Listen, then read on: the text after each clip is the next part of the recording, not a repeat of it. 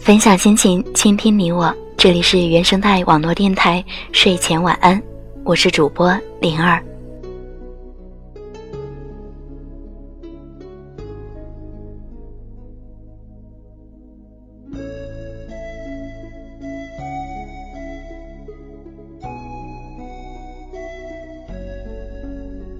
如果你研读了马云的人生，在前三十七年里，他的人生就充斥着两个字：失败。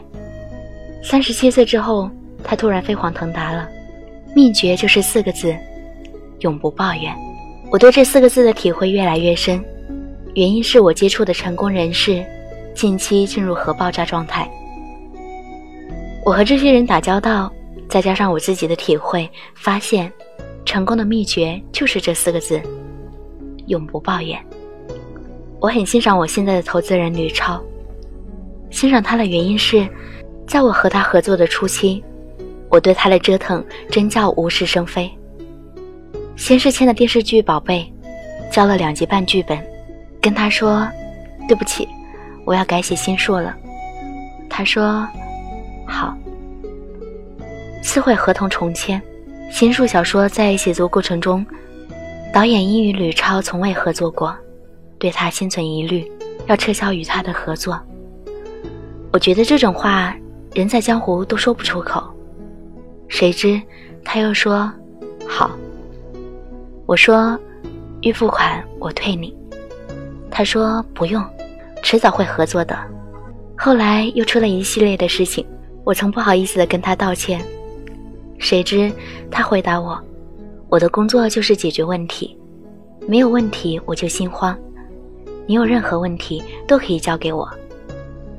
他的人生字典里没有责任的划分区域，他有力拔山兮的气概。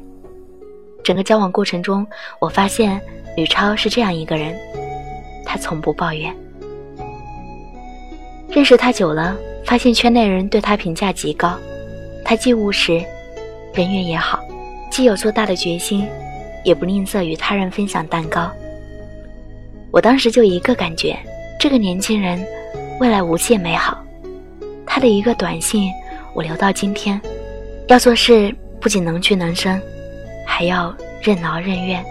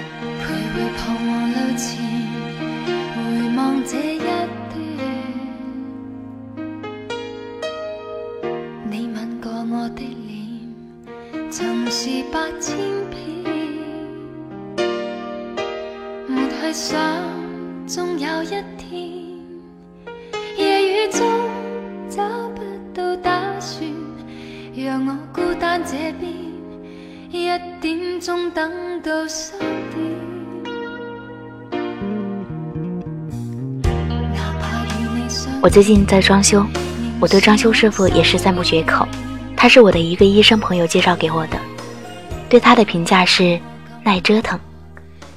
我第一次见到他的时候，他就花很长的时间跟我沟通我喜欢什么样的风格。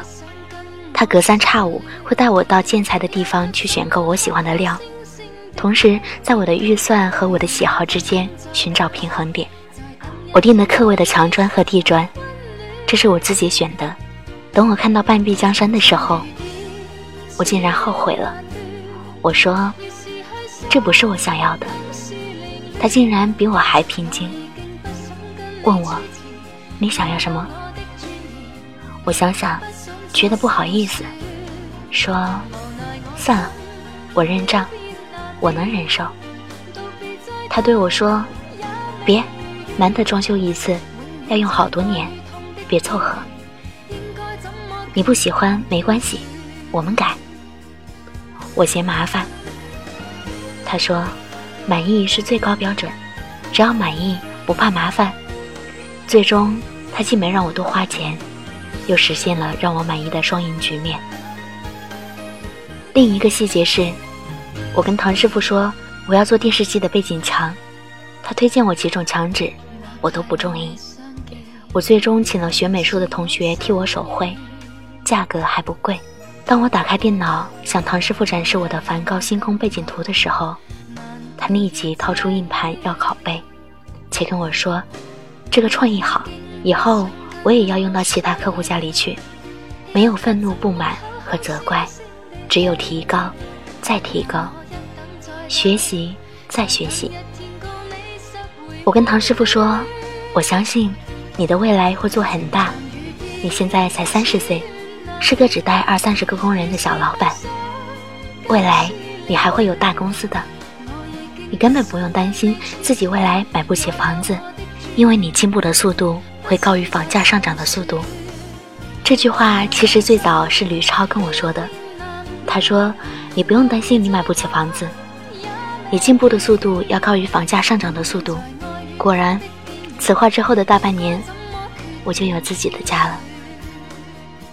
把时间花在进步上，而不是抱怨上，这就是成功的秘诀。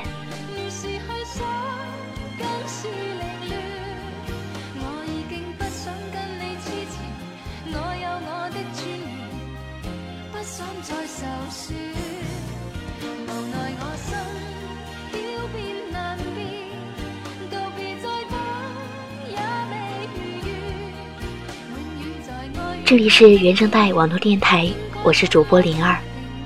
本期的文章分享来自六六。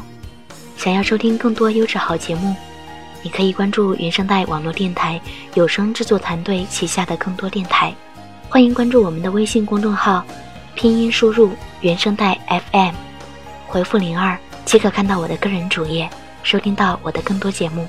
这里是原声带网络电台，睡前晚安，我们下期见。祝大家好梦。